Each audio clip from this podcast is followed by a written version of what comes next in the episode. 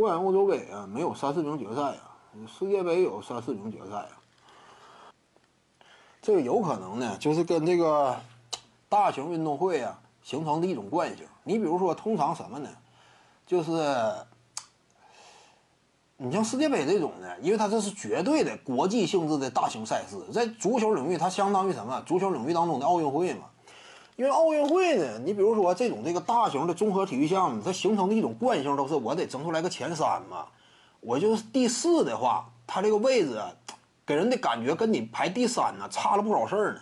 这就是啊，通常的在综合体育领域内，它有这种惯性。其他的一些顶级职业联赛呢，往往不具备这种惯性。你比如说一些职业俱乐部打的比赛呀，差点嘛，或者说啊洲际，呃，或者说就是啊局在某局局限在某个大洲的。一般都差点一般俱乐部不是不不分个三三四名的，你包括 NBA 呀，他也不分三四名。什么东西部失败者再来一场啊，加一下争个三四名没有意义嘛？这职业俱乐部它的诉求跟这个不一样，形成的惯性，长期以来形成的传统也有区别。因为奥运会它前三都是有牌的嘛，第四啥也不是，通常都是冠亚季，对不对？冠亚季军，第四连个名号都没有，特殊的指定称谓都缺乏嘛。所以，往往国际比赛涉及到国家荣誉的，通常你得争个前三，前两名没争着，第三我也得争一下。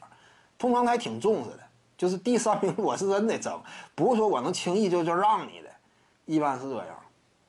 要是在 NBA 的话就无所谓了，你 什么东西部失败者再加一下，谁第三、第四也是那么回事都是失败者嘛，这个就无所谓。但是通常国际比赛都是那样。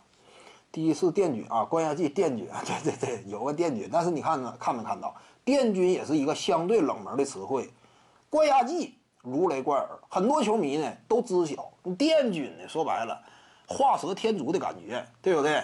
勉强给第四安了一个名号。你要这么算的话，甲乙丙丁戊己庚辛都给你罗列上，甲乙丙丁也是有老四哈，但是你这个冠殿军还是不行，殿军没多少人知道。垫军，通常不整第四嘛，你没有牌，你这垫不垫的也没没用啊，对不对？你打奥运会呀，你整个第四，你 连牌都没有，第三的有个铜牌，这玩意儿差不少呢。你起码看到成果，对不对？我费了半天跑一下，最终拿了个牌嘛，它不一样。徐静宇的八堂表达课在喜马拉雅平台已经同步上线了。各位观众要是有兴趣的话呢，可以点击进入到我的个人主页当中，在专辑页面下您就可以找到它了。